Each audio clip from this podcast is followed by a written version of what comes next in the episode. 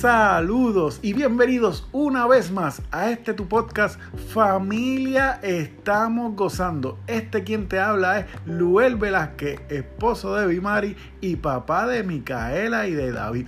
Y estamos muy contentos con este nuevo episodio en el cual le estamos llamando Roles en el matrimonio.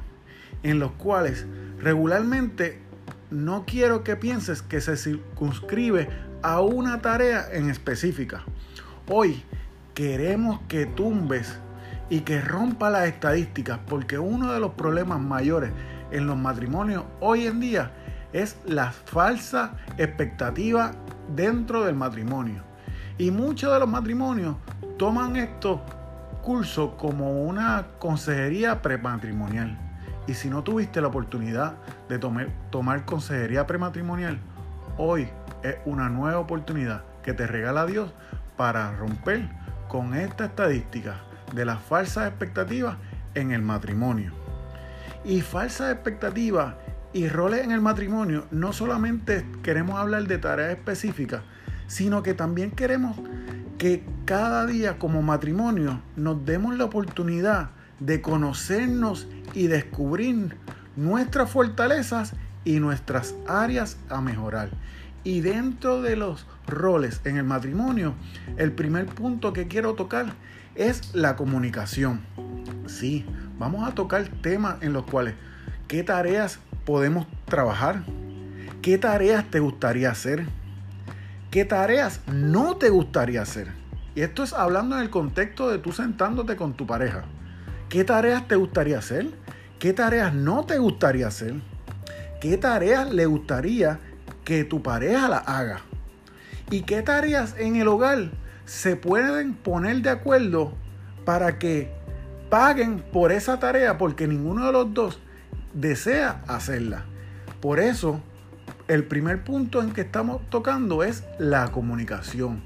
¿Qué fortalezas, qué deseas hacer dentro del matrimonio? ¿Qué tareas en el hogar deseas hacer? Y esto no, las tareas no tienen nombre de faldita ni de pantalón, de que los nenes hacen unas tareas específicas y las nenas hacen otras tareas. No, es que nos comuniquemos y qué tú deseas hacer, qué no deseas hacer y que como matrimonio llegue un acuerdo en la comunicación para que cada día se fortalezcan, porque esto no es para que uno se sirva al otro y el otro se siente y se acueste a dormir, sino que cada uno eche el resto para cada uno en el matrimonio se fortalezca y que cada día sean mejores. El segundo punto que quiero tocar es el compromiso.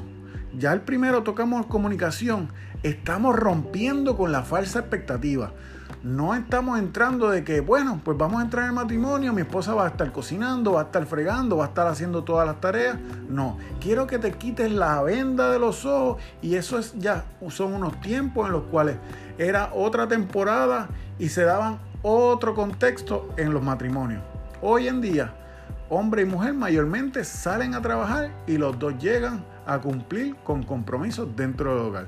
Por eso, el segundo punto que quiero tocar es el compromiso, en el cual cada uno de nosotros nos comprometeremos a caminar juntos hasta la meta no dejaremos de hacer alguna tarea o función en el hogar cuando sea necesaria. Por ejemplo, si hemos hablado en nuestro caso de Bimari y el mío, si ella regularmente, ella es la que cocina, pues yo brego con los trastes. En Puerto Rico se le conocen los trastes a los platos, los cubiertos, eh, tenedores, cucharas, cuchillos.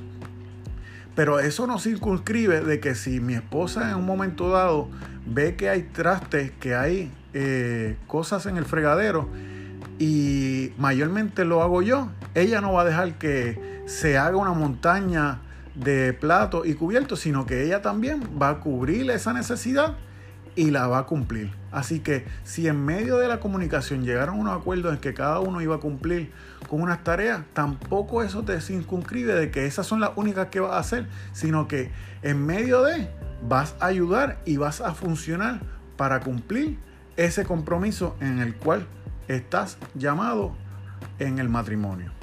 Así que ya tocamos la comunicación, estamos derribando las falsas expectativas Y en el segundo, eh, afiánzate esos piecitos y cumple el, el propósito y el compromiso en el cual se juntaron en un altar y dijeron, vamos a echar el resto.